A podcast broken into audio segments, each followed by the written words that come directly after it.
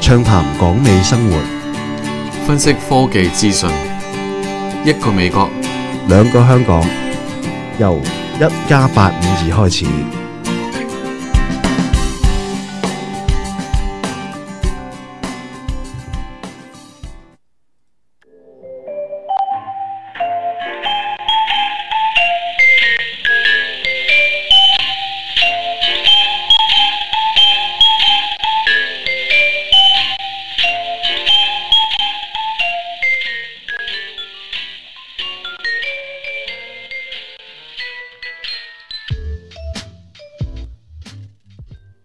在我生命裏，愛歌唱，處處有歌聲飛揚。係，hello 啊，各位聽眾，大家好，我係紀安啊。聽錯節目啊，你係嘛？啊大家播錯節目，播錯歌啊！啊，紀安係要唱下歌噶嘛，係咪先？咁啊，好歡迎大家收聽第十五十九集嘅一加八五二啊，我係紀安。唉，你好啊，我係 Anthony 啊。仲有冇人啊？喂，大家好啊，大家好啊，我係 Ivan 啊。你係 Ivan，喂，hello，Ivan 你好啊。喂，兩位大家好。係歡迎你喺呢一個 weekend 嘅時候同我哋一齊主持呢個一加八五二嘅節目噃。係啊有係啊齊腳啦。係啊，不過冇咗香港八五二而家。香港八 merge 咗啊，你香港兩個節目啊嘛？誒，香港八五二又係啦，咁都停咗兩個禮拜啦。差唔多啊，點解呢？因為呢輪真係我哋嘅公事頗為繁忙啊，weekday weekday 嘅時候尤其過咗呢個 Easter 之後，大家都好忙。係啊，咁所以我係啦，咁我都盡量抽時間，咁啊係啦，咁啊希望香港八五二見唔到大家，咁啊一家八五二都見下大家啦。係咯，見你今日一副武裝咁樣，一副武裝咁樣上嚟啊，一身嘅打扮，都知你忙緊啦，係啊，冇錯。係啦，好啦，喂，咁我哋今我都啱你啱你放工啫喎。我都知啊， 阿 Andy 都啱啱放工嘅，我哋呢一輪都大家都好忙，但係我哋百忙之中呢，一家八五二呢，都盡量會準時同大家見面嘅，係。希望大家珍惜下我哋三位主持啦嚇，珍惜下三位主 持，我哋講到好好好好坎坷咁，我哋學係幾坎坷嘅，我哋真係，我哋仲要唱埋歌添啦，今日啊，嗯，嗱，今日我哋就閒話短説啦，我哋就唔同大家講咁多啲雜項嘢啦，我哋誒嗰啲叫咩啊，直接入我哋嘅話題，單刀直入啊，係咪啊？單刀直入啊，直入啊，係啊。咁我哋單刀話題咩啊？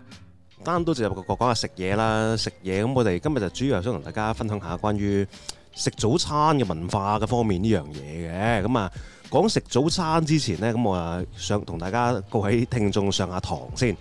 咁啊，早餐咁啊英文就叫做 breakfast 啦。咁啊以前呢，好多時會聽嗰啲菲律賓工人啊嗰啲咪會 講，誒、Sir，I'm "Eh, gonna make you breakfast，I'm gonna make you breakfast，what do you want to have breakfast？咁樣嗰啲啦。咁我就覺得好奇怪啊！即係笑佢啊，啲英文咁嘅 breakfast。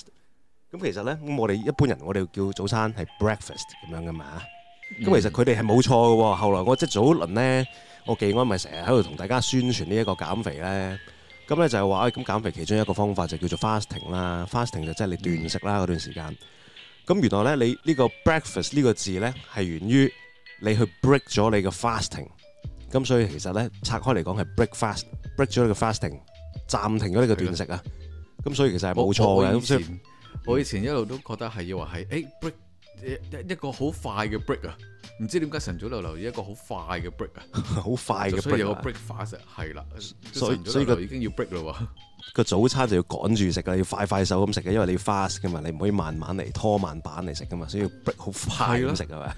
啊，咁即係我又覺得即係以幾前咧幾就係話啊係幾幾切合香港呢個生活啊到，其實都都係㗎，係啦，快快脆食完早餐就開工啦，啊趕啊嘛，係啦，係啊，唔係尤其是咧細個細個即係翻學翻學之前咧，夾硬阿爸阿媽都要呃你食個早餐先翻學咧，趕頭趕命咁樣甩頭甩計咁樣咧，咁啊即係又要快啊嘛，冇錯嗯所以所以冇錯就有咁嘅名啊嘛。咁原來唔係噶吧，係嘛？古仔原來係另外一個係嘛？fasting 啊，關 fasting 有關啊嘛。係啦同，fasting 有關嘅，咁即係以前啲人可能真係唔係成日都食啦，咁啊好多時真係 fasting 緊嘅。咁當你食你嘅第一餐，你就 break 咗啊，間斷咗你個 fasting，你個斷食，咁就叫做 break fast 咁樣啦，係啦，咁你就。係啊，原來係有咁咁咁深，有一個咁深層次嘅嘅意思喺裏面嘅，諗唔到嘅。即係如果可能好好好 general 咁講就哦 first meal 啦，first meal of the day。係啦， First meal of the day，好好少人聽人咁樣講嘅係啊，咁啊當然係好奇怪咁講啦。咁我今日我同大家聽眾分享嘅就係話，誒點樣可以係空肚食早餐呢？嚇咁一般嘅早餐係食啲乜嘢嘅呢？咁你當你空住個肚嘅時候，你第一嘢擺落肚嘅係乜嘢啦？咁我哋先講嘅呢，就係講下美式先啦，好唔好啊啊？Anthony，喎。好啊，好啊，好啊。嗱，美式其實誒、呃你你都喺美國生活過啦，或者香港其實都好受到美國早餐嘅影響啦。第一樣嘢其實大家都即刻會諗到嘅，梗係麥當勞早餐 啦。其實細個就細個就一定係話，誒、哎整個早晨全餐嚟咁樣啊係嘛，啦，即係嗰不個可缺嗰個扁少盒啊呢樣嘢。嗰個扁盒，其實嗰陣時細個呢去食麥當勞早餐，即係嗰陣時我第一次見到啲人，咦點解佢嗰個盒咁型嘅一個扁嘅盒，黃色嘅發泡膠盒咁樣扁踢踢，咁啊打開裏面係乜都有咁樣，好似好開心咁樣。其實我細個嗰陣時覺得呢一個係好好豪華嘅一個早餐嚟嘅，我覺得你香港嘅早晨全餐就係有塊誒、呃 sausage 啦，塊腸仔腸仔扒啦，係嘛、嗯誒跟住有有個切開咗、分開咗上下塊嘅 biscuit 啦。誒、乜份嚟嘅啊？香港係乜粉啊乜份嚟嘅？OK OK，咁啊誒，跟住就有誒、呃 scramble egg 啊嘛，炒蛋啊嘛，炒蛋啦，係啦，咁啊冇係差唔多啦，仲有啊有仲塊有薯仲餅仲仲有兩塊嘅 pancake，一塊薯餅，哦，OK OK，兩塊好 pancake 得一意塊薯餅。啊，兩塊 pancake 呢一個嘅嘅設定呢、個 set up 咧，已經係誒、近呢幾年先有嘅。之前係四四四塊嘅係咪啊？係，唔係唔係唔係，之前係冇 pancake 嘅。係咩？係啊，有 pancake 呢個叫 jumbo，哦哦，係係啦，啊係啦係執啦 jumbo 啦，係啦係啦，jumbo 啦， Jumbo 啊，我哋美國叫 deluxe 喎，deluxe breakfast 喎，好似係。二粒 水 jumbo 啊，係係啊係呢一啦個，因為好鬼老土嘅，其實美國嘅美國嘅早晨全餐係就係得嗰嗰塊咁嘅爛鬼腸仔 scramble egg，就我哋係 biscuit，我哋係唔係呢個 muffin 嚟嘅？muffin 仲貴啲添， 好嘅豆嚟嘅。你香港都配配個咖啡，配個飲嘢係嘛？有我哦配呢飲度嘢冇冇嘅喎。嚇，竟然美國係早晨全餐就早冇啊，晨全餐嘅喎，係啊。跟住呢個 pancake 嘅話就分開買嘅咯哇！即係 dr- dry 好 dry 咁食呢個餐嘅喎，你咁樣搞冇嘢飲咁點掂係啊？一定要攬杯咖我啡，我你美國人一定要食飲攬杯咖啡嘅食早餐，我覺得嚇。係啊，但係但係 at the same time 咧，即係麥當勞咧，亦都有一啲叫做咩 sausage biscuit 嘅早早餐嗰啲包咧，基本上嗯你拆翻開之後嘅話咧，就一模一樣嘅嘢嚟嘅喎。哦，係，所以其實我食呢一個早晨全餐嘅食法呢，其實都幾老土嘅。我後來即係大個咗，我就睇翻，我就覺得嗯有啲。豬柳蛋漢堡啦，係啦，其實佢佢係佢裡面嘅原料就全部一個豬柳蛋漢堡，不過佢係炒蛋，同埋佢係少咗塊芝士添。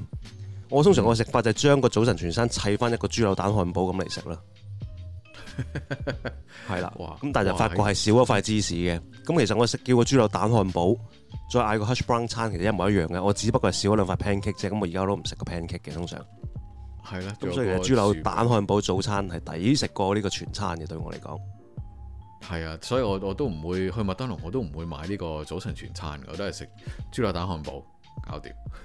哦，係唔咯係，，其實就睇你中意食係有，因為有啲人咧早餐咧就唔中意食啲咁重味嘅嘢嘅，咁啊中意食啲甜嘢嘅，咁啊變咗咧喺麥當勞咧，除咗早晨全餐啦，咁啊仲有個叫熱香餅嘅，即係嗯整 pancake 啦， pancake，即係正所謂係啦，咁啊有個淨係熱香餅嘅餐咁樣嘅，係。係啦，咁而香個熱香餅都有得俾你揀，係用糖漿或者係係啦係啦花生 醬，誒、誒誒係咪花生醬啊？花生定係醬果醬啊？花生醬花生醬係佢要另外啊係，因為佢做誒嗰個 pancake 嗰個餐好似都有加兩塊嗰啲咁樣嘅，牛油，唔係啊，有兩塊嗰啲包嘅哦 muffin 啊，乜粉係嚇，啦係啦係啦咁樣嘅。係係係，哇係啊係有啦粒包。咁嗰個果 jam 就俾你搽落個 muffin 度食嘅。哦，個果醬係搽乜粉嘅，通常我就唔會，我覺得有鹹有甜。即係如果你係有蛋有 sausage 嘅，咁就好奇怪噶嘛。係如果你淨係嗰個熱香餅餐，咁就係會有係啦，果 jam 咁所以我就話，如果係啦，有啲人中意食甜嘢嘅，就會係即係早餐中意食甜嘅，唔中意食鹹嘅，就會揀嗰個多啲咁樣。嗯係啦，嗯哇！咁 Ivan，你你睇少咗美國人嘅食甜嘢嘅嘅誒嘅熱愛程分量度係咪啊？我份分量啊。量啊，係啊 O。K，係啊，係啊，跟住其實即係除咗麥當勞之外呢，咁美國嘅話，即係當然啦，仲有好多唔同嘅誒、呃快餐店啦嚇，咁但係呢，仲有一啲比較出名嘅就係呢啲 IHOP 同埋 Dennis 啊，叫做嗯，嗯香港就冇啊呢啲咁嘅早餐店啦，但係美即係嗰啲係純美式嘅早餐，係，入邊嘅早餐呢係食咩呢？食 T-bone steak 啦，食嗯，一個叫 chicken fried steak 嘅嘢啦，chicken fried steak 啊，Ivan 又考下你啦，chicken fried steak 你估下係咩嚟嘅？ chicken fried steak，係係誒炸雞炸雞扒啦，理論上就係啦，係咪啊？炸雞扒原來唔係嘅喎，原來係呢塊 chicken fried steak 係冇雞嘅喎，咁係咩咧？係牛肉嚟嘅喎，係一塊 steak 嚟嘅喎。係一塊炸牛扒哦， 嚟，炸牛，誒哦，即係佢用炸雞扒嘅方式去炸呢塊牛扒，係啦，其實佢可以咁理解。嗯係啊係啦，可以咁理解啦。即係成點解叫 chicken fried steak 就係因為成件嘢炸咗出嚟嘅時候，上碟嘅時候嘅話呢，你基本上同一塊炸雞呢係冇分別嘅個樣。 OK，係啦，成塊炸雞咁樣，但其實佢係牛扒嚟。即係點啲沙律醬食咁樣啦，係嘛？呢個就有啲同呢個咩菠蘿包冇菠蘿有啲異曲同工之妙咁樣係咪？嗯，係啦，咁啊，但係佢又佢又唔係點沙律醬喎，佢呢個即係佢要 steak 噶嘛，佢要點白汁噶，係啲 gravy 啊， OK，係啦係啊，白汁嚟食嘅呢個。係啊，但係哇，但好但難係想像喎。係啊，呢個 chicken fried steak 係係只不過係一般嗌嘅早餐嘅其中一部分嚟嘅啫喎，另外一個部分嘅話呢。誒啊一個佢係會 appetizer 跟嚟嘅，係誒、呃 appetizer，其實兩個都係差唔多份量咧，你睇下你點樣分啦。個最重最另外嗰邊咧就係四塊，有時六塊啊，係超厚嘅 pancake，係。哇！超大塊，你哋我哋而家喺香港食嘅麥當勞嗰塊咁樣嘅嘢嘅 pancake 咧，其實比相對嚟講就好細塊嘅。係美國嗰啲大塊到我真係成隻碟咁大㗎啦。即係成個 pa- 誒 pizza 咁樣啊啦，即咁呃係誒最細嘅 pizza 啦， OK 六 OK，六六寸直徑到啦。係。啦係啦， 係咁跟住你搭埋咧誒又六寸厚啦，好似食個波咁咯喎，六寸咁寬，跟住六寸厚咁㗎，厚，係啊，係一個圓筒形啦，基本上。係啦，係啊，係啊，咁啊你諗下喎，即但係啲啲美國人咧係會將佢全部食晒嘅喎。哇！真係係。你諗起都肥，其實我而家已經 skip 咗係唔食呢啲咁樣嘅 pancake 啦你講呢個 set 基本上可以分兩餐食㗎啦，真係三個人分都得，三，我我誒睇下睇下你咩咩年紀去食啦嚇，呢樣嘢就誒，即係我哋呢啲就唔好啦。 係啊。但係頭先阿 Anthony 提及過啦，咁講到 Denny's 同 iHub 啦，咁呢兩間嘢咧有一個共通點嘅，咁佢哋嘅共通點咧都係開二十四小時嘅，即係呢個係香港係冇呢一啲咁廿四小時都係食到早餐嘅嘢。咁佢係真真正正嘅真係 all day breakfast。你無論任何咩時間，你朝頭早六點、晏晝嘅兩點、夜晚嘅六點或者八點十點、凌晨一點，你都係可以食到一樣嘅早餐。所以佢真係 正正式式嘅 all day breakfast 嚟嘅喎，我覺得佢係啊，係啊。咁嗰陣時我哋最中意去咩係即係可能夜晚半夜三更，可能去去完玩之後嘅話就走去食個宵夜，咁啊去邊呢？就淨係得 Dennis 同埋 iHub 嘅啫。咁通係啦啊常都係啲食嘢宵夜流連嘅地方嘅。咁啊當然啦，技安就仲有另外一啲目的去嗰度嗰啲地方啦。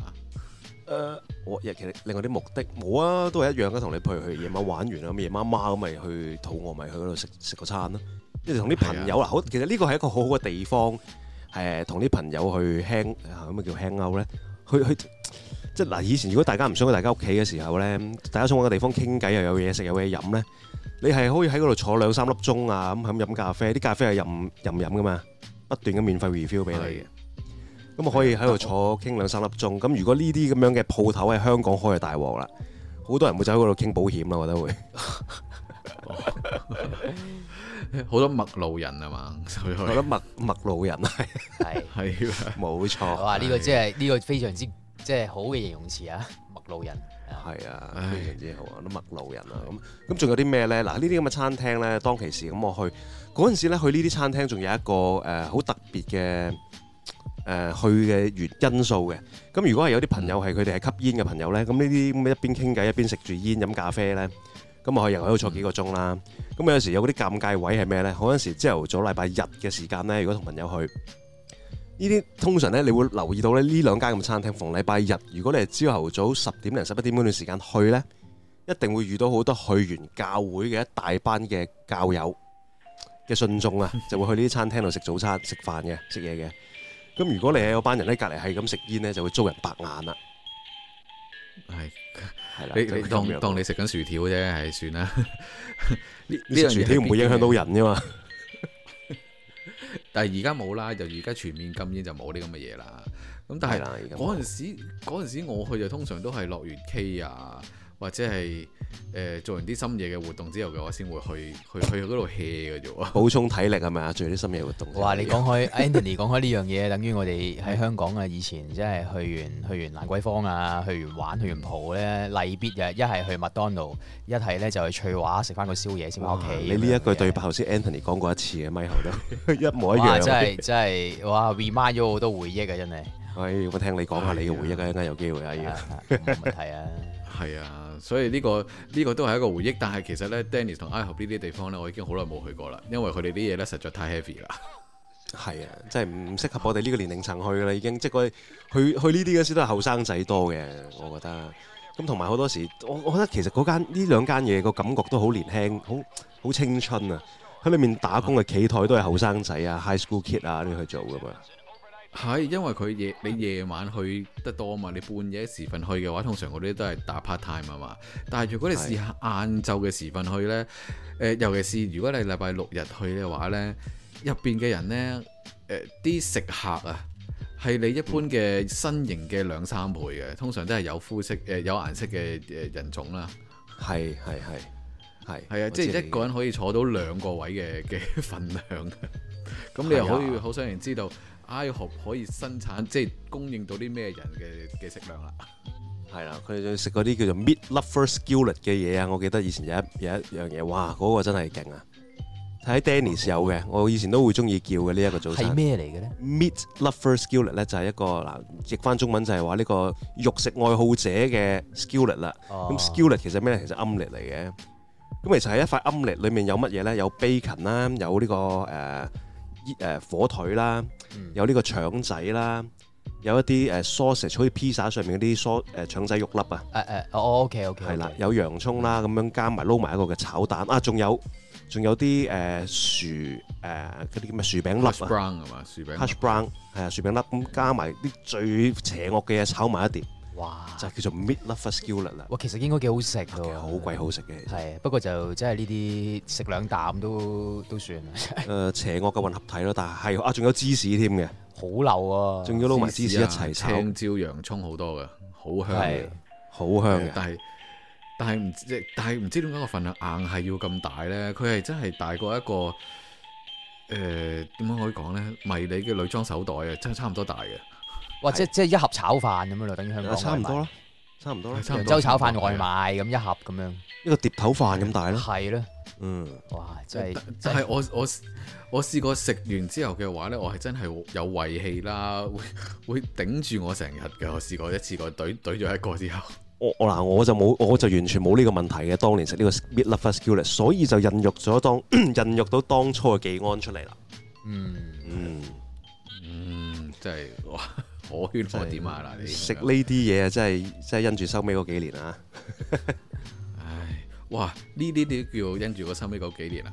咁咁下一樣嘢麻煩啦，冬甩嗰啲點算啊？喂，哇！冬甩呢一個咧，我就好奇怪喂，冬甩咧，我諗嗯誒啊咁解晒咩係冬甩啦，其實等同於如果係香即係中式嘅就甜圈等同於我哋嗰啲沙翁咁樣嘅嘢啦，類似嗯一個甜圈一個喂包，但係誒、插少少先，但係我想問咧，即係我想講咧，我發覺美國人係好中意食冬甩嘅喎，係係好熱愛得好緊要喎，佢哋基本上係當係零食咁食嘅咯喎，我覺得誒係啊，同埋你成日睇睇到誒、Simpson 嗰啲卡通片嘅話咧，唔知個警察點解要揸住個冬甩噶嘛？成日都 Homer Simpson 亦都係揸住個冬甩噶嘛？亦係啦係係係係。係咁啊啊，講翻個冬甩其實就係一個好似包嘅嘢，就包一個麵包嘅嘢啦，甜然甜之後圈啊包含住糖一勁重嘅糖溶咗個糖喺面咁樣嘅一個圈咯，啊，中間個窿咁一個樣。鐘頭窿係啦。但係其實我覺得同呢、個誒、真係當個沙翁冇乜分別嘅，係沙都翁，係嘅唔係唔係蛋球啊，蛋球係蛋重蛋味啲，沙翁嘅話咧係冇蛋喺入邊啊嘛，沙翁冇蛋咩？唔係沙翁有蛋嘅咩？蛋球先有蛋啊。有有人咁同我講兩個有分別啦，我覺得兩個其實係一樣嘢嚟嘅，但嗯係香港嘅蛋球呢係甜，係好重蛋味嘅。誒係東德呢係真係淨係得啲包味嘅啫。係啦係啦，東甩係冇蛋嘅，嗯，係咁啊，啊但係東甩其嗯其實你香港可能香港都有一間叫做 Krispy Kreme 嘅東德㗎，冇記錯嘅執話咗啦，執咗啦，啊，都執咗啦。哦，美國其實都以前即係有啦，佢就同一間叫做 Shipley 嘅一路打啊嘛，兩間咁樣就係，但係呢，誒就好快就執咗啦。但係又唔知點解最近呢幾年嘅話呢，突然間又浮翻一兩間出嚟咁嘅樣嘅。但係韓國啊、台灣嗰啲呢，就啊，當佢係神咁拜，當佢廟咁樣呢，成日一經過呢，就要入去參拜買啲嘢走咁樣嘅，朝好奇聖怪啊。。不係過啊佢，頭先你講嘅東甩呢，其實佢你話除咗冇蛋之外，其實佢都多元化嘅做得，因為而家東甩嘅款式除咗係一陣糖溶咗個糖喺面之外，亦都有朱古力醬啦，有蘋果醬啦，又有嗰啲誒 sprinkle 啊，好似食雪糕啲七彩一粒粒嗰啲 sprinkle，即係任何啲甜到甜到生糖有糖尿病嘅嘢都可以擺喺面咁樣。即係 À, 係啊冇冇糖尿病血貧血誒血誒質血糖唔夠嘅時候嘅話，食一個呢啲嘅話，哇！你要飛都得啊！咪回魂啊嘛，係啊，即係給你一對翼啊！食咗之後 個東甩係啊，但係我我通常如果真係真係有時想食啲咁甜嘅嘢呢，就係呢，誒好好賤格咁呢，佢啲鋪頭呢就會買一樣嘢叫 donut hole 嘅嘢嘅。donut Donut hole hole？係咩呢？係啊咩嚟啊？咩嚟啊？ ，donut hole 嗱頭先你都講啦，donut 係圓形一個一個類似水泡咁嘅形狀嘅嘢啊嘛。係咁咁中間嗰嗰個窿點樣形成呢？咁嗰啲物資去咗邊呢？就會變咗個 donut hole 嗰粒嘢啦。哦，一塊粒粒粒嘅，即係好似一個麥樂雞一粒嘢咁樣啦，一粒棉花糖咁啦。係啦，一個波咯。咁嗰個波就喺個 donut 中間，你冇咗個圈中間中空心嗰度嘅話，咪攞出嚟做呢個 donut hole 咯。又嗰粒定又照賣咯。係啊，哇，咁樣哇，原來咁樣嘅，咁嗰個食法味道同本身嘅東德一樣，只不過係一粒咁樣嘅啫，係嘛係啦，迷你咗嘅啫，即係個個大細程度類似一粒金沙咁啦。喂，咁其實呢個會唔會啱我哋食啲啊？係啦，細粒 OK à? 啲，㗎，係咯，咁啊又過下癮，過下口癮咁樣，係咯，甜甜地咁。又係係啊，又又相宜啲啦啲價錢。咁啊，通常一包就賣誒一打啊咁樣咯，十二粒咁樣咯。係啊一一買又要買一打，係啊咁同你買一個東德都冇乜分別啊！係啊，其實好開心㗎。以前即係嗰啲翻工嘅時候咧，早餐翻到公司有一有一盒嘅好大盒嘅冬甩，個個走埋去攞一一個兩個，然之後攞杯咖啡，即係沖杯咖啡咁去送。其實係一個幾開心嘅早餐嚟嘅。以前我覺得係啊又。講咗呢兩個字啦。唉 唉，冇辦法啦呢樣嘢，唉，所以誒東咧呢樣嘢係係啊，我回應翻 Ivan 點解話誒你買一包同日買食一個差唔多，但係你東咧 h 一包係可以 share 啊嘛，你一包可以一家一齊分，我都係嘅，都係嘅。係啊，唯一可以控制到你嘅糖分就係係係喺呢度嘅唔啫，係同埋同埋你你食剩都可以留翻下一餐食都得嚇。係啊，所以所以啲誒同埋你佢冇咁多唔同嘅 glazing 咧，即係唔唔會有突然間朱古力啊好多唔同嘅誒、呃呃 sprinkle，即係七七彩顏色嘅一啲糖粉喺上邊嘅話咧，咁啊誒正常少少咧，冇咁多 chemical 喺上邊啦。係係啊，係啦，咁但係但係呢呢樣嘢咧，東甩呢啲鋪頭咧，相輔相成咧，就係一樣咧，就係誒誒技安咧就好中意食嘅卡拉茨啦。誒相輔相成之餘，啱啱又係一個相反嚟嘅。冬甩咧就甜到飛起嘅嘢嚟㗎嘛。咁 kolache 就啱啱相反，佢係一個鹹嘅鹹點嚟嘅，鹹到飛起啊！又唔係鹹到飛起，佢係一個啊腸仔包啦，其實咦簡單嚟咁其實講同我哋香港啊啱啱想講啦，同香港嘅麵包鋪賣嘅麵包差唔多樣喎。但哦佢好食好多啦。我其實好多集裏面我都有提過 kolache 呢樣嘢嘅，佢同個冬甩嘅賣法係一樣啦，有一盒過有好多嚿，有唔同嘅款式啦。咁佢當然佢嘅唔同嘅款式係裏面個腸仔係有唔同啦，有辣肉腸，有正常嘅腸，有啲可能係好似披薩嗰啲咁樣嘅腸，或者有啲係芝士，有芝士冇芝士，芝士腸咁樣嘅分別嘅。但係嗯哇！咁其實係披薩嘅味道嚟喎。又唔係嘅，誒類似啦，但係佢係佢，我喺香港係真係從來冇揾過呢揾到呢樣嘢，因為佢嗰、個雖然係簡單，我哋好簡單話佢有個腸仔包，但係佢嗰個包個味道個口感咬落去嗰種軟熟度呢，係完全唔同嘅。我真係除咗喺美國嗰陣時食過之食到之外呢，香港真係食唔到，其他地方都好少見。而佢我嘅上一集都提過話，其實喺我啊 Houston 嗰陣時係好普遍啦。咁但係呢，我問翻啲美國呃誒喺紐約嘅同事嗰邊呢，即係喺東岸啲嗰啲，佢哋又唔知係咩嚟嘅。嗯，咁其其實咧，即係嗱，我形容翻個口感俾你聽啦。我覺我覺得個口感就好似咬咗一嚿太空棉咁啊，啊啊，係啦係啦，好似太空棉咁樣嘅，但係就有味道嘅太空棉，好好食嘅。但係就誒、呃少少 background 就係 kolache 呢樣嘢咧，我揾過啦，就係、一個捷克嘅一個早包點啦 pastry 啦，捷克嘅 pastry 嚟嘅。咁啊，嗯係、真係冇錯，係淨係得德州啊，或者好似阿拉巴馬得幾個州咧會比較普及啲嘅。咁但係你如嗯果你香港咧，你試下揾下有冇一啲捷克嘅嘅。或者東歐洲類型嘅麵包鋪啦，可能入邊會有揾你揾到你嘅卡拉茨都唔定嘅係咪啊？係佢自己搞啦，既然冇將呢一個咁嘅帶入嚟，咁其實 Kalache 佢就係、啊，sorry 啊，佢賣嘅方法咧其實同東力好相似啦，佢係一盒個，咁其實佢亦都頭東力嘅形狀就係中間有個窿嘅，咁呢個 Kalache 咧佢亦都係有一啲好似熱狗一個嗯好似嗰啲牛角包咁一個卷咁嚟夾住條腸啦，亦都係有一啲好似一個餐包咁樣，而家裡面有好多嘅鹹肉咁樣包含咗喺裡面，亦都有呢兩種唔同嘅形態嘅出現嘅喎。喎。同同埋通常辣嘅腸呢，我哋呢度呢係一定係食呢個 jalapeno 嘅，即係墨西哥辣椒啊！哈里賓奴啊，嚇叫哈利賓奴咩？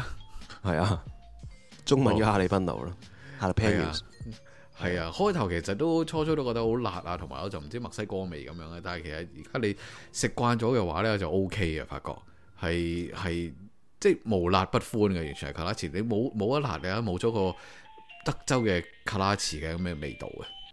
係啊，呢哇，啲聽落我都好想食喎，無辣不歡，我啊真係無辣不歡。係啊。如果你食到哈里賓奴嘅，其實不嗰過種墨辣又好，不過墨西墨西哥辣椒好辣下嘅喎，應該係嘛？佢嗰種辣又唔同我哋中式辣椒嗰種辣啦，冇唔係麻辣啦，佢係哇好難形容。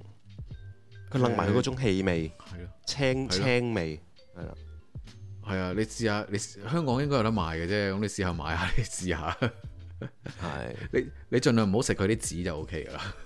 哦，啊逢親辣椒都唔好食嗰啲籽又會 OK 嘅，係係啊，但係係但係即係啊，嗰嗰嗰個誒 unique 嘅味道係淨係德州先有，我覺得好似其他州份都冇乜 jalapeno 呢樣嘢，好少啊。誒香港我係有食過哈里 panos 啫，有嘅，有墨西啲西哥餐佢餐啊都會有嘛嘅。係啊，係啊，咁啊 OK 嘅。喂，咁但係你講到 class 呢樣嘢啦，其實我反而就好中意食翻香港嘅包類嘅嘢，其實都嗯，包類香係啦。包嚟，香港嘅包類特別係雞尾包啦，因為我因為真係以前由細食到大嘅雞尾包，咁啊菠蘿包啊雞尾包呢，我就會當係早餐，菠蘿包係我就唔會當係早餐嘅喎我唔知你有冇啲咁嘅咁嘅想法啦。菠蘿包就好似係一個，如果係茶餐廳裏面就係一個中午嘅茶餐嚟噶嘛，下午茶餐就菠蘿油啦嗰啲， 佢就唔會係咯係一個早餐咯。早餐通常都係雞尾包多嘅，正常嚟講會係。但係雞尾包同菠蘿包都係甜嘅喎，即係點解會有呢個咁樣嘅區分咧？Anthony 啊會唔會菠蘿包比較嗲氣啲嘅啊食得？所以我唔可以啊帶住你出街食。呢啊都啱都啱啱，呢個係啦，呢個係非常正確嘅諗法，係比較理氣啲，但係佢就嗯係越理氣又越好食嘅。啊係越嚟越好，越越好食，但係就唔知點解朝頭早就冇冇嗰個未有嗰個 mood 食菠蘿包住，同埋係嘅，係嘅。雞尾包呢，佢個形狀呢，你真係揸佢之後呢，一嘢就塞落個口度呢，就係你係唔會即係唔會食嗰啲類似叉燒包啊、餐蛋包圓形嗰啲呢。你食完之後嘅話呢，你兩嘴嘅兩邊呢，都會亦都好多殘留嘅食物喺度啊。係啊，嗯，啊嗯，此係啦言甚是。我琴日先同個朋友傾開關於佢讀書嘅年代嘅時候，佢都係早餐同埋呢個午餐係食菠蘿包嘅，我就覺得哇，唉咁理氣。係啊，但係雞尾包呢，以前我唔知點解叫做雞尾包啦嚇，我亦都冇去深究點解雞尾包啦，唔知兩位知唔知啦？但係入邊嘅餡料呢，我都係其實去到好後期我先我先知道係咩嚟嘅。 我就知佢有椰絲喎，其實係乜係啦嘢嚟嘅咧？係啦，我我都知佢係有椰絲嘅，係啦。椰蓉同埋啲係咪有啲冬蓉，即係冬瓜蓉嗰啲咁嘅嘢嚟嘅咧？但係佢又好好，佢又唔係好簡單地就咁一個包裏邊，即係掀，即係喺個包裏邊整個餡咁樣嘅喎。佢係好點講咧？佢係喺個包嗰度，然好好唔後平均，好 random 就好有一嚿嘢係喺度，啦，好 random，跟住就將啲餡料好 random 咁擺落個包度咁樣咯。係係啦，係。但係大家你哋有冇食過雞尾包係新鮮熱辣呢？我發覺我自己食親雞尾包好多時都係擺咗間麵包鋪度好耐，攤凍咗，然之後佢咁好彩俾我夾咗出嚟，咁啊食落其實係凍嘅。咁你有一次呢，我真係見到新鮮出爐，食呢個雞尾包呢，哇！原來個味道新鮮出爐熱辣辣嘅雞尾包，同埋係擺咗好耐嘅雞尾包係完全兩件事嚟嘅喎，即係佢裡面嗰啲蓉啊。咁固之然啦，你新鮮出爐嘅麵包，任何麵包係特別好食嘅。唉，真係我我突然間我好想食雞尾包啊！ 搞 到我係啊，不過講開呢個麵包鋪咧，其實嗯我想講咧，香港人咧，即係我哋香港呢邊啦，即係如果你話翻工早餐咧，即係即係幫襯麵包鋪最多啦。啊基本上香港人，我覺得，即係因為頭先所講啦，breakfast breakfast 係快靚正啊嘛，即係咋咋冧食完個麵包就開工啦，咁樣又方便買個麵包又唔係貴，係啦幾蚊雞咁樣，係係啦啊。係即係啊，比較化算啲，咁啊買翻 office 食又得咁樣，係啦，同埋選擇多啦，香港嘅麵包鋪，係你除咗你唔食甜嘅雞尾包，你唔食嗰啲咩菠蘿包，你仲有好多而家啲成個好似漢堡包咁樣嘅嘢，裡面夾一啲肉啊、係腸仔包啊腸仔包啦，已經係一個最最 traditional 嘅一個係啦嘅嘅嘅吞拿品種啦魚、吞拿魚包啦、係啦叉燒餐包啦，係即係選擇繁多嘅，咁啊任君選擇。有啲披薩仔咁樣嘅包又有啦，麵包類真係香港，我發覺都真係幾多。嗯誒誒有啲人啊，直情係誒，好似我咁，我又比較寡啲嘅，我中意食兩片方包就算噶啦。咁樣咁係你啊幾健康啊？係啊，但咁咪簡單但咯，唔使搞咁多嘢咯，係咯。但係兩位主持講咗咁耐咧，都係仲未講到我 hit hit 到我最想食嗰、個嗰個包類嘅嘢，竟然炸包牛沙包啊，咩咩炸咩包啊？包啊，炸沙包哇，炸包啊，有啲咁嘅嘢咩有好嘅邪惡有嘅有嘅添，誒、香港嘅麵包鋪嘅炸包咧，炸完出嚟嗰陣咧，同誒、日本嘅麵包鋪嘅炸包咧係唔同嘅喎，唔知大家有冇留意呢樣嘢啦？其實日本嘅炸包出嚟嘅話咧，係好似吉列咁樣，吉誒吉列嘅皮係冇錯咁樣嘅，冇係錯啦冇錯係，吉吉口嘅有少少，但係香港嘅炸包咧係炸完出嚟咧係一嚿誒腍嘅牛脷酥咁嘅質地嘅，會唔會？冇錯，係係係係啦係，形容得非常好，係係係係嘅係嘅。腍嘅但係炸包咧，誒我就好少食嘅，因為咧晨早流流早餐你食個炸嘢啊，真係幾幾〜幾 heavy 啊係啦，即係唔係啊？即係係後即係朝頭早唔想食啲咁濃味嘅嘢，係啊，係通常入邊都係咖喱牛肉、咖喱雞肉啊嘛。係冇錯冇錯，哦，係啊咁我知但係你講緊個咩啦，但係萬一呢個一包一凍食咗就有有有益味嘅喎，係啊，難道你覺得嗰個包係焗嘅？咩意思咧？咪即係唔係油炸係焗嘅，所以咪係冇咯利益，你味。即係我點解點解係我我只係即係你知道大概我哋講緊咩包，點解你會而家先聯想到嗰個係一個炸包咧？唔係，啊我一時間係醒唔起咧，喺麵包鋪裏面可以買到炸包，因為哦我去嗰啲麵包鋪就好多時唔係唔係咁多啊地方有炸包賣噶唔嘛。係有有的而且確炸包啊，真係唔係間間麵包鋪都有嘅。係啦，通常都係焗啦多係嘅啫啦嘛，呢樣麵包就就真係麵包鋪就嗯好少賣炸包。咁如果有陣時所如以果諗翻起食炸包就係，誒啊我食親都如果係凍，即係好多時都買到凍咗冇新鮮嘅咧，就會有有油益味啦。所以我就冇選擇佢嘅呢個。反而咧，呢個頭先頭先阿技安所講咧，菠嗯蘿油咧，哇！真係年紀越大，我以前都好唔明點解啲人咧，尤其我阿媽啊，或者係即係比較長輩啲嘅人咧，咁中意食菠蘿油做呢個下午茶。哇！但係年紀到到有翻咁上下嘅時候咧，發覺原來菠蘿油整塊整整埋杯嘅奶茶熱奶茶係真係一注。係，仲要係真牛油嗰塊，要多要加底加牛油兩哇！塊。但係非常邪惡，真係。但係你個菠蘿包要夠熱先得喎，食菠蘿油。你個菠蘿油個菠蘿包唔夠熱嘅話，好你氣個呃喎。個個牛油唔夠熱唔夠用啊唔嘛夠，用。係啦，係啦。係嘅。哦所以所以，但係但係我又見到有啲，我唔記得咗係嗰陣時睇電影啊，因為咩咧？食菠蘿包又有啲巧妙喎，如果唔會搞到周圍都係嘅話，有啲巧妙，係菠係啊蘿，即係如果你茶菠蘿餐包同菠廳蘿油啊，誒、都得啦。其實喺啲茶餐廳食嘅話咧，就有啲人就教咧揾個叉咧喺上面咧就篤篤平誒篤平平佢先啊，哦，即係將嗰陣脆皮面嗰陣壓扁咗佢先，係啦，變咗個變咗等佢凹咗先，跟住先食。哦咁有冇啲咁樣，樣？我就冇啊，中意將哦，即係簡單啲講，即係將個包扼實啲，係啦，等佢冇咁易鬆出嚟，排走啲空係氣，啦，係啊，呢個都係一個方法嘅。嗯，係啦，鋸扒咁樣啊，呢個菠蘿油，菠蘿油其實正啊，我之前都好喜愛，但係唉有一有一好久違了啦，呢一個咁樣嘅餐點，呢一個嗯，係。我咁呢啲得閒就係我哋食下先。麵麵包鋪裡面嘅誒、呃食到嘅嘢啦。咁另外一啲香港人呢，翻工前好多時都會買嘅一個早餐呢，就係、腸粉啦。咁腸粉呢，誒而家我見到多咗啊，即係可能係話而家啲鋪租嗰啲。小食鋪啦，小食鋪啦係係咪咪啊啊？即係多數賣誒佢而家燒賣魚蛋多咗好嗰啲多係地方，咪會有呢個腸粉賣咯唔。係佢而家多咗好多直頭係專賣腸粉嘅，佢啊，哋都有都有嗯聲都稱有，係為呢個石磨腸粉啊，係係係。專賣呢個腸粉。係啦係啦，咁咧佢哋就喺呢個石磨腸粉咧，佢又都有多唔同嘅做法嘅，有啲係蛋花炒誒、呃蛋花嘅石磨腸粉啦，有傳統嘅齋腸粉啦，係咪叫豬腸粉啊嗰啲？係係啦，係係啦，係啦，都玩好多嘢，叉燒腸或者係牛腸呢啲都會有啦。咁嗯佢哋啲石磨腸粉係誒，亦都有啲係煎過嘅，脆脆地皮嘅個面嗰度，亦都有哇煎煎腸腸粉好粉正嘅嗰啲㗎就煎腸粉啊係啊都有。有啲蝦米喺度咁樣煎腸粉咁樣。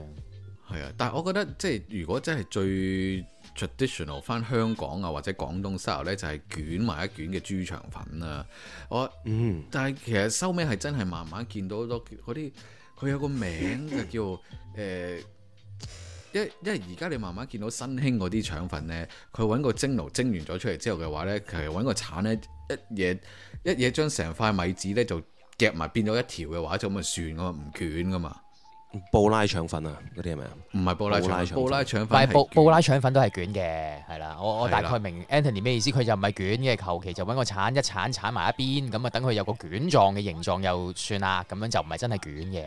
係係變成一條啫，佢唔係捲狀嘅，直情係。係直情係 係係啦，直情好似你你你喺屋企張床嗰張被咁樣，求其一係嘢揦埋一柱掟埋咁一啊邊算啦，咁樣係啦。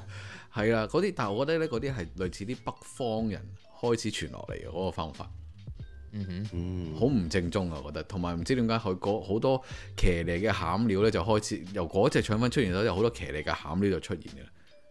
唔知咩加粟米落去啊？誒、加啲好奇特嘅嘢嘅咧。總之我見到嗰啲就，我好嗰時係喺 New York 嗰陣時候見到嘅，我係 Hilton 都冇 我喺 New York 食到腸粉喎， New York 嘅唐人街啦，阿唐人街 OK，紐約腸粉紐約 New York style 腸粉，New York cheesecake 嘅 friend，New York 腸粉啊，係啊，哇！但係呢啲腸粉，我都係每一次翻嚟香港嘅話呢，我一定會揾到呢個豬腸粉食嘅。啊嗯。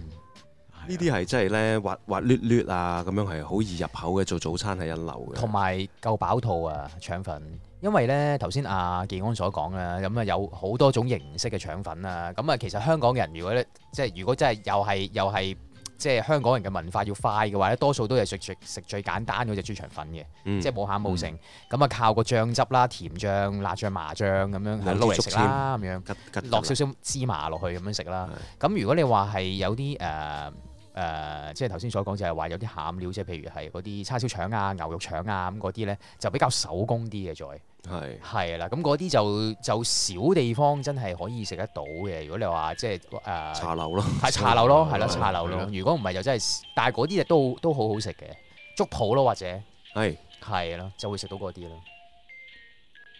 粥鋪啊，你講緊直情係嗰啲咩誒咩咩黃粥面嗰係啲啊，咩王啊，係啊啊，係係係冇錯冇錯，咁當然街坊粥鋪咧都會有嘅，咁你樓下可能咩登記地王地王粥店嗰啲啊係啊係。啦，地王天王粥店係啊，係 啦，冇錯，海賊王粥面 啊，要天王先識得嘅，係啊係粥店。真係你同我都可以係。不過咧，嗱頭先講緊呢個豬腸即係腸粉呢樣嘢咧，我唉其實我之前減肥之後就唔夠膽食呢樣，因為其實你成包都係 carbs 嚟嘅，即係成包都係碳水化合物啊，等同於係哇！但係唔係有啲個避好正啊！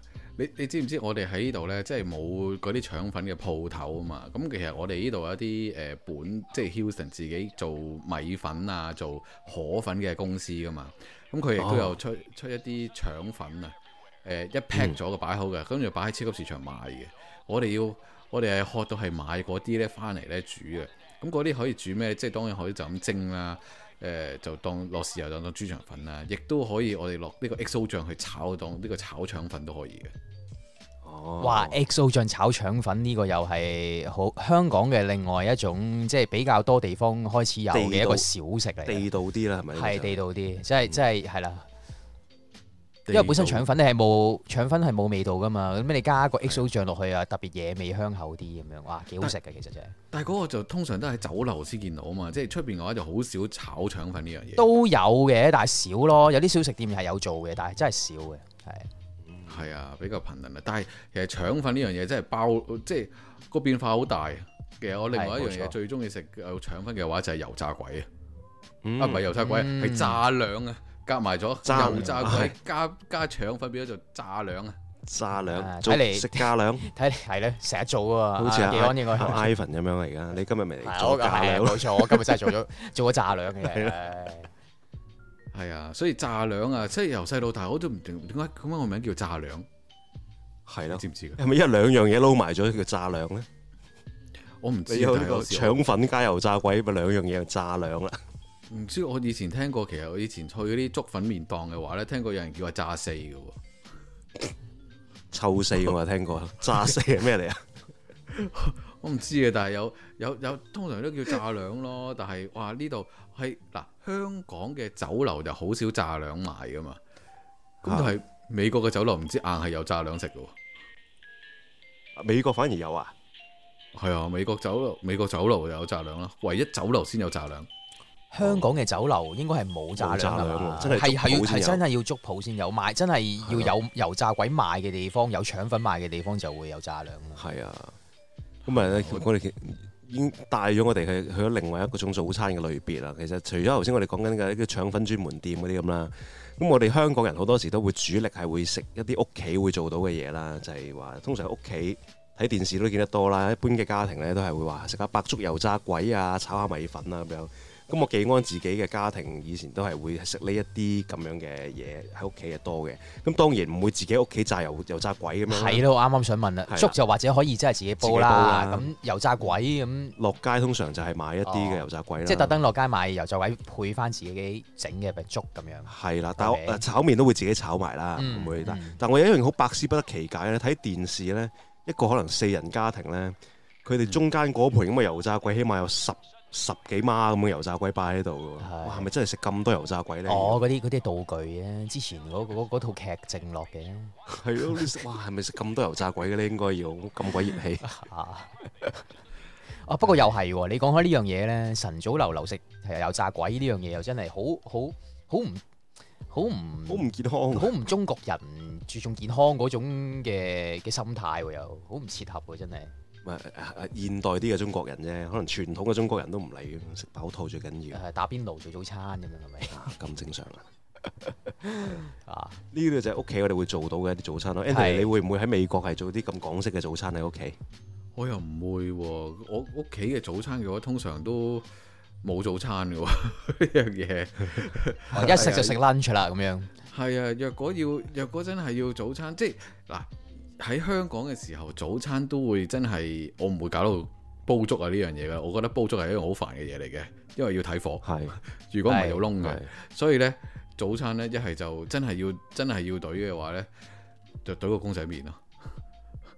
唔係哇！早餐食公仔麵啊，你係啊，唔係啊，因為誒、呃可能因為我我以前啦嚇、有時會翻大陸工作嘅時候啦，有時喺香港住噶嘛，咁我同我啊嗰陣時同我阿嫲，即係住喺我嫲屋企啦，佢又會即係哎呀個個孫誒呃咁遠咗度翻嚟啊，咁樣朝頭早要翻工啊，佢又會特登為我準準備一份早餐啊嘛，通常咧佢又幫我落個麵啦，雞一個雞蓉麵啦，再加一其實仲有仲有雞添啊，有時有雞髀添㗎，啊好誇張啊嘅。咁所以其實早餐食雞髀啊， 係啊，唔知點解，但係就係啊，朝頭早係習慣咗，誒朝頭早早餐嘅話就係公仔麵啦，以前啊，而家就而家冇啦，而家唔夠膽食啊，哦！ 而家唔好啊，我都早餐而家都好盡量避免食公仔麵。哇！但係其實我想講公仔麵，我小學嘅早餐都食得多喎，咁開心，多啊因為誒誒誒點講咧？誒、易搞快，呃因為以前細個都係阿媽湊噶嘛，咁變咗阿媽可能朝頭早早餐咁，平時都會買麵包嘅，咁但係嗰日可能又有忙啦，唔得閒買到麵包，唉、不如啊算啦，唉咁啊，咋咋諗屋企有啲咩啊，六個公仔麵食就算啦咁樣。嗯，係，但係我想講朝頭早咧，一個小學生咧食一個公仔麵咧，哇！真係好飽，尤其做早餐，係飽到好緊要。小學同生埋食係一好，同埋係同埋好濃味啊！呢樣嘢係好重味嘅又係，誒我諗你睇係食邊個牌子啦。如果食誒、呃福字面嘅話咧，可能會好啲啊。會唔會誒、呃福字面啊，唔係，其實主要睇你落水嘅份量有幾多嘢。但但福字面咧冇日本嘅品牌嗰啲咁頂圖嘅誒、呃即係嗰啲出後二丁嗰啲咁啊，係嘛？喎，係啊係你啲外賣仔嗰啲出錢，係啦，啊係啊，嗰啲嗰啲就真係 你講得真係福字面又要出後二 丁，想點啫？你哋唉，因為會偏幫我偏頗啊！喂，幫幫助香香港嘢啊嘛，啊不過而家唔係啦，同一個牌子啦，而家同一個品牌啦，係啊冇錯 冇錯。唉，佢係日烏噶啦，而家你日烏集團噶啦，而家啊唉，係啊。日龍啊，日龍集團啊，係，但但係但係就真係好似阿 Ivan 咁講啦，就係話誒，如果你即係誒一定啦嚇，就係、就係、一定係，如果你真係多水嘅時候咧，就會漲到七彩嘅。你食完之後嘅話都都頂住個肚嘅，但係係冇哦錯。接面我又唔會喎、但係我想講，如果論味道嚟講，誒、一丁係真係軟性嘅，呢樣嘢真係冇得講嘅。嗯誒多選擇有喺啊嘛，喺我角度啦嚇，多選擇啊嘛，味道誒入屋啲啊，我覺得一定係入屋啲。福係誒、呃福字面咧係喺去離島嘅嘅船上面，哦，係係係焗焗嗰啲啊嘛，係啊，但係嗰程船船嗰個面啊，真係唔可説係。 好好關鍵啊，但係好好好 iconic 啊呢樣嘢。係啊，但即係但係係但係呢個碌碌字面嚟對我嚟講咧，真係實在係呢個懶人嘅恩物嚟嘅。咁以前我嗯係即係啱誒，即即係自己一個人住嘅一段時間嘅時候咧，碌字面真係成日都會有一包喺屋企，因為點解咧？你懶到係基本上你唔煮你就咁樣開咗佢嚟拍嚟食又得。咁之後嗯你你你你都係要有滾水，你擺落個碗度焗佢，咁樣又得啦，唔使開火啊，唔使開火啊！係呢樣係真嘅。係啊，同埋我僆仔食得最多福字嘅產品咧，就唔係福字麵啊，而係佢有個米粉啊，哦，嗯，係啊福，字米粉。係啊，嗰、個米係粉啊係啊，嗰、個我就係多數係食嗰個咯，我以前就。係啦，又係一焗就搞掂啦，係啦，落落落佢裏邊有包類似胡椒粉嘅嘢落係落埋落去食啊，真係一流嘅。係啊，佢誒嗰個感覺上好似健康啲啊嘛，即係又冇感覺上咯辣啊，感覺上啊嘛。但係誒同埋咧，你嗰只米粉咧，你真係米粉買翻一啲正常嘅米粉咧，又冇佢咁幼身啊，冇咁好食嘅喎口感。係喎，係喎，冇錯喎，佢係得佢先焗得嘅啫喎，其他嗰啲米粉係唔焗得嘅嗯喎，係要煮嘅喎，真係。係啦，哎呀，我我呢度都好似冇得賣添啊！福字面好似又有，但係嗰啲隻米粉就真係冇啦。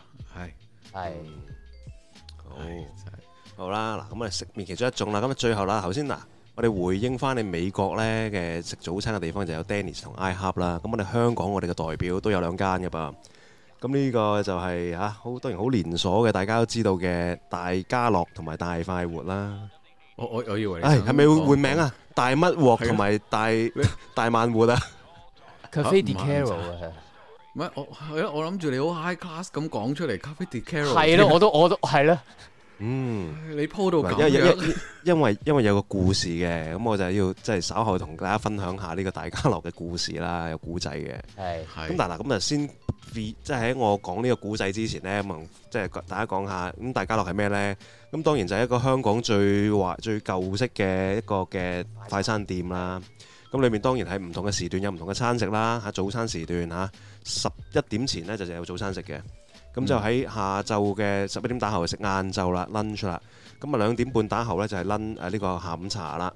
咁啊六點後呢就會變成呢一個晚餐㗎啦，咁樣而佢哋就。不斷喺唔同嘅時段都有唔同嘅嘢啦，有時晚餐可能有煲仔飯都會有嘅間唔中。嗯咁佢哋食嘅嘢都係一啲係中西合璧嘅嘢啦，可以叫做有啲係誒有陣時朝頭早可能食腸粉都有嘅，咁但係晏晝佢會食焗豬扒飯嘅，佢係真係好中西合璧有嘅一有間。肉醬意粉嗰啲咁樣有嘅肉筍意粉嗰啲又有。啦。咁啊，夜晚就可能食翻啲中餐咁樣，有誒誒嗰啲叫咩啊？誒誒蒸肉餅咁配個飯咁嗰啲咁樣係啦，嘅，係你啊有有扒腳咁樣嘅係係啦，啦。嗯咁咧，其實我想係啲咩啊？Anthony，你好似我唔係有啲我我我 input 其實但係誒 Cafe de Carol 咧，其實最 對對我嚟講最深印象咧係唔知點解咧，每一次我喺喺香港出境嘅時候啊，去親機場啊，尤其是搭早機嘅時候咧，就一定要幫襯佢嘅。因為最就腳啊嘛嗰個位。哦嗯，誒同埋我我唔知點解，日日永遠都係排晒長龍嘅喎嗰度。因為你入閘之前喺隔離附近最就腳就係嗰間嘢啦，咁所以好好多時就會自動係好洗腦地，你會走咗去嗰度食，定還是啲嘢食穩陣啲啊，冇咁易揦嘢啊？唔係嘅。咁嗰度有好多其他嘅酒樓啦，有有美冧有美冧酒樓啦，咁都唔會係瀨嘢嘅。咁可能唔係個個都中意食酒樓嘅，一個人咁樣。係啊，唔知點解咧。總之係嗰嗰最長嗰條隊一定係 Cafe di Caro 嘅。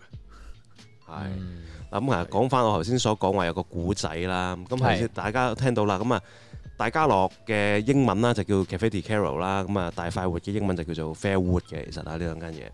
咁當我係以前啱啱由美國翻嚟香港嘅時候呢，咁啊同啲朋友出去誒同個朋友啦出去食飯啊嗰啲咁樣，咁啊誒諗唔到食乜嘢喎，咁我就遠處喺個商場度呢，就見到有一間嘢個名啊即係英文誒 Cafe di Caro，咁我同我個香港呢個朋友話喂。喂，不如試下呢間 Cafe di Caro，哇，好似幾靚咁樣喎，好似幾舒服咁喎。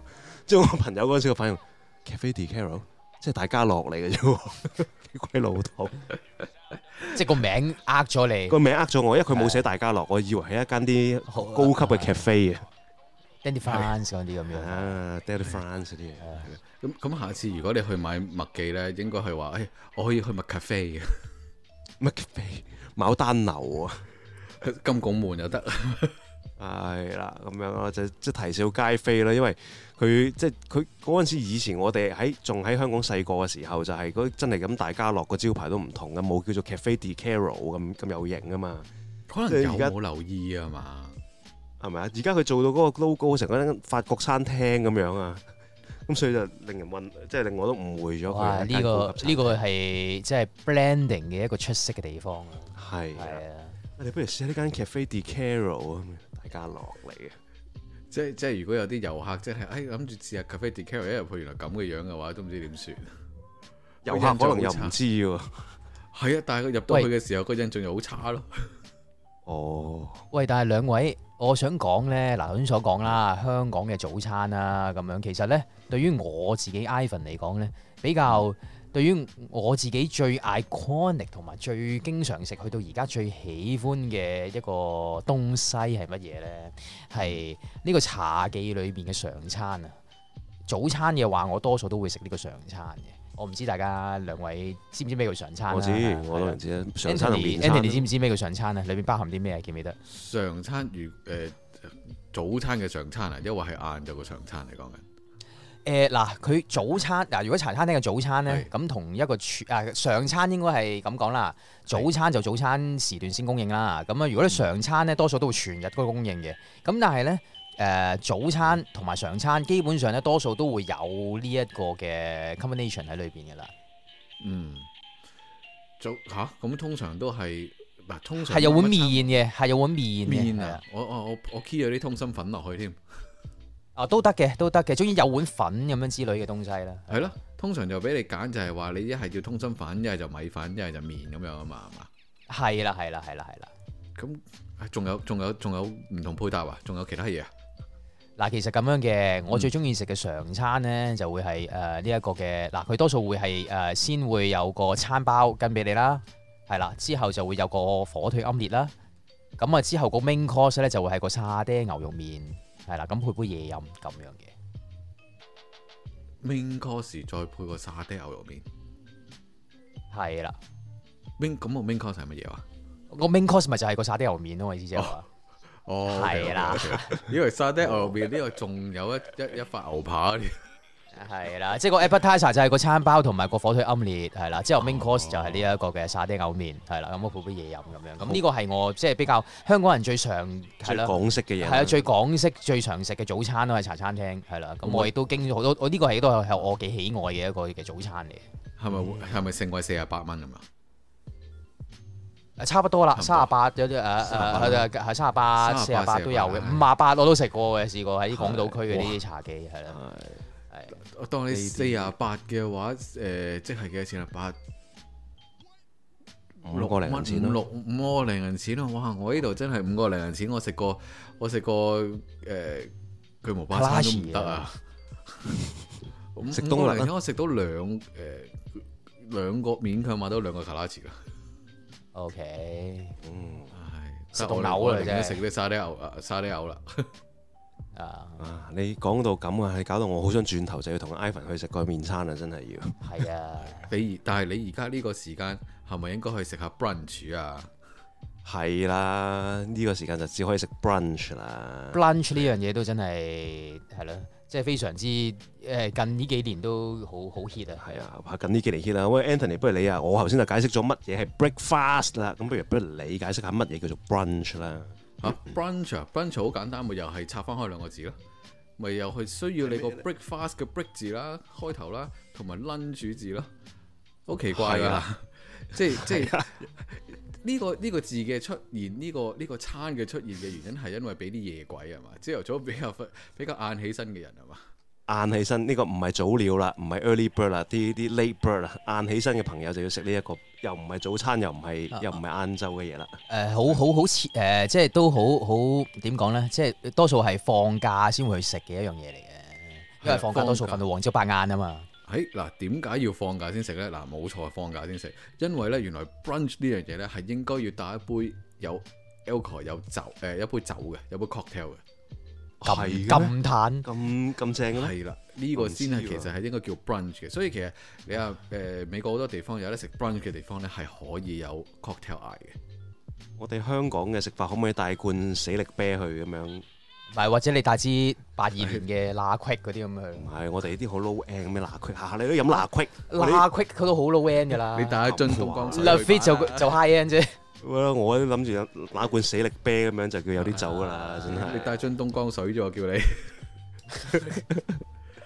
唉，係啊，咁啊，所以呢個 brunch 就係一個，唉，記住有啊 alcohol 呢樣嘢先，先係真係正宗嘅 brunch 喎。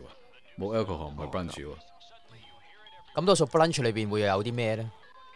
哇，brunch 好都會雜有嘅喎，係咯。咁係通常我比較喜歡食嘅一個叫誒、Sam Salmon 嘅 egg Benedict 啊。啊， egg Benedict，egg Benedict 其實係咩咧？誒、應該好雞蛋明顯係賓奶一 迪個、吓、真係咁譯㗎。啊醉拳金奶迪 啊，其實係。係啊，因為 egg Benedict 呢樣嘢就好好好英國啦。咁其實下邊係一誒佢、最底誒、應該係咁啊，層層疊嘅。最底咧係一塊 muffin 嚟嘅，跟住再上去咧，咁啊可能係你揀嘅，可能係 salmon 又好，誒、唔同嘅可能係一啲誒誒火腿又好咁樣啦一層啦。誒、跟住上邊嗰一層咧係一個誒、水煮蛋、温泉蛋嘅咁嘅嘢嚟嘅。咁一定係有温泉蛋咁啊樣，嗰個落個網咧係要啷下啷下嘅，要先可以流係網嘅，流流心蛋啊，可唔可以講話係流流心蛋係燉嘅？温温泉蛋啦，温泉啊蛋會温泉蛋會温泉蛋啊會貼啲會切係啦，貼切係啦，跟住仲要加埋佢一個特製嘅嗰個 honey ho- 誒叫咩 sauce 我唔記得咗嗰個叫咩咩 sauce 啊，佢有個特別嘅 Benedict 嘅 sauce 喺上邊嘅，咁先係一嗯個 Benedict 嚟嘅。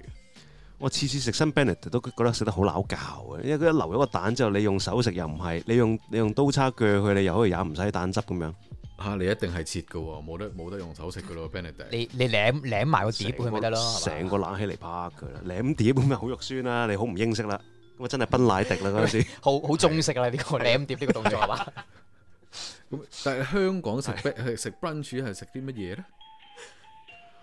香港個 brunch 啊啊，食叉哦燒其實飯咯，唔係，其實其實誒 brunch 咧，香港咧好多西式嘅餐廳咧，咁啊多數禮拜六或者禮拜日都會有呢個 brunch 食嘅。咁佢嗯佢哋嘅 brunch 係啲乜嘢咧？咁其實誒、呃多數都係有兩條腸啦，係啦，咁有個炒蛋啦，咁誒、呃、會有塊麵包啦。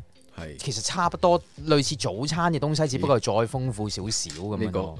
你啱啱啱啱講完嘅嘢，好似我哋 我哋其實誒、做節目前先講過嘅 continental breakfast 啊喎，係嘛啊係啦， ？Continental breakfast 又係咩咧？洲際早餐係咪？係要喺洲際酒店先食到㗎嘛？係啦，哇係係美國嘅洲際酒店啊，先 先可以食到啊，係嘛？係唉？嘛？係真係係啦，唔係啊！頭先我所講嗰啲係咯，即係只不過係一個嗯係啦平時好西式嘅早餐，一個再豐富啲咁樣咯，可能又有薯餅咁樣，係啦，一個 jumbo 嘅一個早晨全餐，再多啲咁樣咯，係啦，嗯，係真啊係。。